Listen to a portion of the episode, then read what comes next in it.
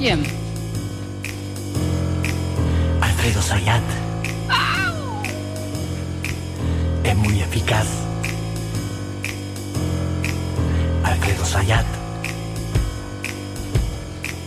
No falla jamás. ¿Qué habla? ¿De qué habla? ¿De qué habla? ¿De qué habla? Te habla de economía, números, bursátil, bolsa, valores, dónde ponerla, dónde sacarla, dónde... Alfredo Zayat. Señor Alfredo Zayat.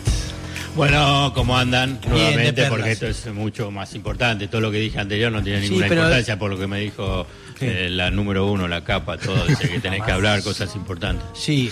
Respeto, Y- la señora sí. respeto. Y usted le dijo, le contestó con alguna cuestión de fútbol y eso. Exacto. Y entonces ahí no te das cuenta, no sabes bien qué es lo que hace en el mundo el señor Alfredo Saed, qué le interesa, es un misterio. Pero bien, habla muy bien de economía eh, sin saberlo él. Exacto. Así que eh, Para eso me pagan, no para, me pagan para eso, no para lo que a mí me interesa. Exacto, exacto.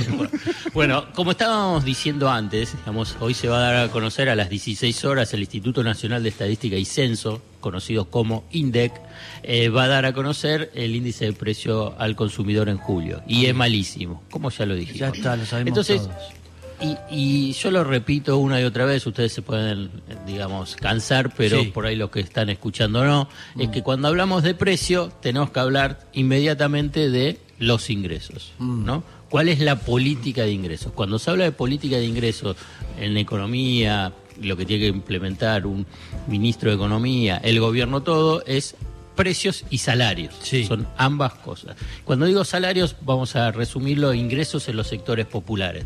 Porque hoy ya tenés un porcentaje importante de la población, jubiladas y jubilados, trabajadores en relación de dependencia y trabajadores informales. Y al interior de los trabajadores en relaciones de dependencia tenés una eh, fragmentación, segmentación y heterogeneidad importante. Digamos, no es lo mismo un trabajador, camionero, bancario, para ponerlo más a nivel Sí. urbano, si Sí. quieren, un Sí. bancario que un trabajador de comercio. Sí. En relación a la fortaleza del sindicato, a la fortaleza del sector y al salario. ¿no? Totalmente. Y al salario. Dicho esto, uno dice, bueno, tenés una inflación tan, tan elevada, ¿cuál es la política de ingreso vinculado con precisamente los ingresos de los sectores populares del gobierno? Porque tenés que tratar de compensar, digamos, los aumentos tan fuertes de precios, fundamentalmente en el rubro de alimentos, pero ¿para qué? Para que el poder adquisitivo no se deteriore tanto que afecte la paz social porque y las condiciones materiales de la población. Entonces, vamos a poner estos tres capítulos. Dijimos sistema previsional, los jubilados, los trabajadores formales y los informales y a ver cuál es la política de ingreso. Ayer se dio a conocer una eh, beta vinculado con el tema de los jubilados. Yo creo que se adelantó claramente, digamos, ahora ha cambiado el gobierno en la estrategia comunicacional y de las acciones. Está teniendo iniciativa, se ve una iniciativa política, hay Sí. un reordenamiento político claro y iniciativa política. No es que esperás que salga el índice de inflación para decir, uy, la mala noticia. Bueno, salieron ayer Sí. A decir, por la ley de movilidad jubilatoria va a haber un aumento del 15,53%. Pero ese aumento no permite compensar los, eh, los aumentos de precios. Sí. Entonces vamos a dar un bono que en total es de 21 mil pesos, Sí. pero dividido en tres. 7 mil pesos en los próximos tres meses. Sí.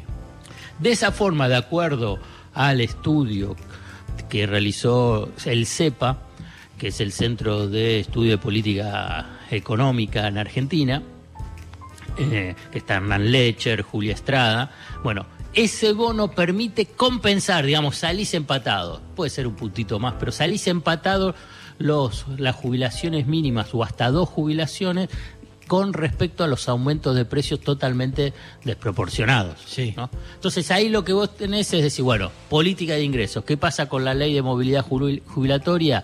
No permite eh, empatarle o ganarle a la inflación, está corriendo por detrás. Sí. Pero ¿por qué? Si vos agarrás y decís la ley de movilidad jubilatoria, esta la fórmula es la misma que tenía Cristina Fernández de Kirchner en sus dos mandatos. Y durante esos dos mandatos las jubilaciones le ganaban a la inflación, incluso la inflación medida por, los, por el sector privado, que estaba entre el 20 y el 25%. Porque esta fórmula jubilatoria puede tener, puede ser virtuosa o viciosa. Es virtuosa cuando tenés crecimiento de la economía, con crecimiento de la economía, aumento del salario, y con aumento del salario y crecimiento de la economía, aumento de la recaudación con una inflación estable o baja. Mm. Ahí es una fórmula virtuosa, permite una mejora en términos reales. Ahora bien, cuando vos tenés una inflación muy alta, como la que estamos viviendo ahora, muy, muy alta, tenés crecimiento económico, tenés incremento de empleo y tenés incremento de recaudación, no compensa, porque mm. la inflación es altísima. Mm. ¿Te acordás que eh, cuando te decía lo de Kirchner, mm. la inflación estaba estable entre 20 y 25? Acá no, acá tiene cada vez un escalón mayor. ¿Te acordás que antes hablábamos del escalón del 5%? Uy, qué terrible.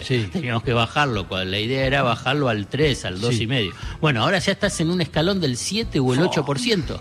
Entonces, cuando tenés eso, ahí te genera un resultado vicioso. Entonces, ¿cuál es la fórmula o la forma? Es poner esos bonos. Mm. Entonces ahí hay una política activa vinculada con el tema de política de ingreso, defensiva. Sí. Defensiva, porque es tratar de decir, bueno, que no te, no te tape la ola. Mm. Entonces decís, bueno, tratás de compensarlo. Esto es un punto sí. muy importante, ¿eh? porque es un universo amplio el tema de jubiladas y jubilados. Vamos para los trabajadores informales. Ya hubo medidas de refuerzo en los planes potenciar trabaja, también la asignación universal por hijo aumenta con este 15,53%, la asignación universal por embarazo también, digamos, ahí hay políticas compensadoras, también en su momento se duplicó la tarjeta alimentar, yo creo que también va a haber algún tipo de refuerzo general vinculado con lo que sería la protección social a sectores informales. Ahora pasamos a, al, capítulo de los trabajadores formales. Los trabajadores formales tienen las paritarias. Mm. Entonces, dentro de las paritarias siguen también corriendo detrás, sí. corriendo detrás de los aumentos de precios. Y aquí aparece una tensión política entre lo que serían los dirigentes sindicales, fundamentalmente de la CGT, que en este caso tienen el apoyo de las entidades empresarias y la política. Y si querés la política, Cristina Fernández Kirchner, Sergio Massa, en el sentido de eh, dar un bono a los trabajadores, sí. los trabajadores formales. Sí. En la CGT hay todo un grupo amplio de dirigentes sindicales que dicen, no, no queremos bonos yo creo que también ya hace, algunas semanas lo mencioné, pero ¿por qué? Claro. ¿Por qué no quiere? Le viene bien, sí. ¿Por qué no? Si es para los trabajos. Bueno, pierden espacio de negociación, o sea, pierden espacio de poder para en la mesa la paritaria. ¿Para qué están? Exacto, exactamente. Pero ¿qué pasa? ¿Te acordás que al comienzo yo te dije, pero en el mercado formal, el mercado laboral en Argentina es heterogéneo, fragmentado. ¿Qué significa esto? Que no es lo mismo un trabajador que está en el sector, como te decía, de la minería, de hidrocarburos, de camioneros, de, de bancarios, de aceiteros, aceiteros, que el que está en otras actividades, por ejemplo, que es muy eh, masiva, que es de comercio, mm. ni que de periodista, digo de los medios. Pero bueno, eso lo dejamos. Sí, dejémoslo ahí, sí.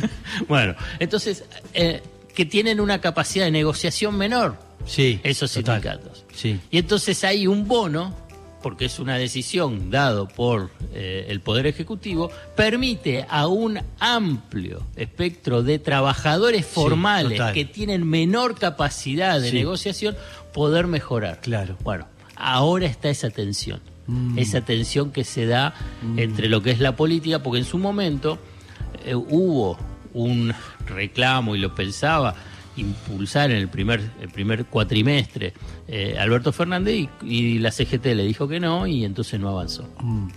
Entonces, esto es un punto que está, obviamente que hay reapertura de paritarias, porque hay paritarias que eh, tenían cláusulas gatillo y de renegociación. Bueno, eso por los trabajadores formales, con el capítulo vinculado con qué es lo que pasa con los bonos. Mm. Y para cerrar, digamos, está el Consejo del Salario Mínimo. Entonces, bueno, ¿para qué sirve el salario mínimo? Si va a agarrar, si, si, ¿cuánto, ¿cuánto abarca? Es muy importante para los trabajadores informales. Sí. Informales. No lo que estamos hablando de lo que es de protección Sí. social. Trabajadores informales. Entonces, Iban a reunirse el 18 de agosto, la semana próxima, ahora lo pasaron para el 22 de agosto porque Daniel Funes de Rioja, el titular de la Unión Industrial Argentina, no está en, en la Argentina. Yo creo que también me parece que es un medio una excusa, pero digamos, Hacerse el- esa- esa- Sí. formalidad lo pasan para el 22 de agosto. Sí. La idea que también está en tensión que haya un aumento sustancial del salario mínimo. Entonces, ¿por qué? ¿Para qué sirve ese salario mínimo? Primero, más o menos, de acuerdo a lo que siempre calcula el Ministerio de Trabajo, hay entre 300.000 y 400.000 trabajadores formales Mm. que al subir el salario mínimo les sube también su salario, que están en ese Mm. eh, en esa base de la pirámide salarial de trabajadores formales. Pero a la vez, para los trabajadores informales, cuando sube el salario mínimo, las empresas y los trabajadores se le- les suben se les sube el salario, Claro. se les sube el ingreso. Hoy el salario mínimo está en números redondos 45 mil pesos. Está claro que tiene que aumentarse. Y sí que le Está parece. claro. Entonces, me parece que ese es otro de los capítulos y me parece que importante a nivel del porcentaje, todavía no se conoce Mm. cuál puede ser el porcentaje de aumento y en qué meses poder aplicarse, es para tratar de compensar. Todo lo que te estoy diciendo es una política de ingresos defensiva. Sí. Defensiva. Defensiva frente a lo que son los aumentos de precios. Sí. Dentro de ese eh, de política de ingresos, para, para cerrar eh, la columna, es que eh, hace dos días, también lo mencionaron, bueno, Alberto Fernández planteó la idea de un acuerdo de precios y salarios por 60 días. ¿no? Mm. Bueno, vamos a ver si eso se puede llevar a, a cabo, simplemente también es para tratar de frenar, frenar esta inercia de los aumentos de precios que están, la verdad, ¿Y usted eh, qué cree ahora con el cambio que está más a todas eso, esos modificaciones, ¿no? De, de poner justamente un precio y que la gente responda a eso, este, ¿lo va a poder lograr? los precios de los alimentos. Sí. Y bueno, yo creo que ahí es parte de esa. Si empieza a ver que hay ya ordenamiento político, Sí. cohesión política, mayor confianza entre eh, la, la troika. Sí. Que lo que digo la troika es Cristina, Alberto y, y, y Massa, Mm. pueden por lo menos sentarse en una mesa de negociación con mayor capacidad de poder influir e intervenir en ese debate. Esto es básico. Mm. Sí, esto es sí, básico. claro que si sí. no, no podés avanzar. Claramente se ve en estos 10 días Sí. una mayor iniciativa.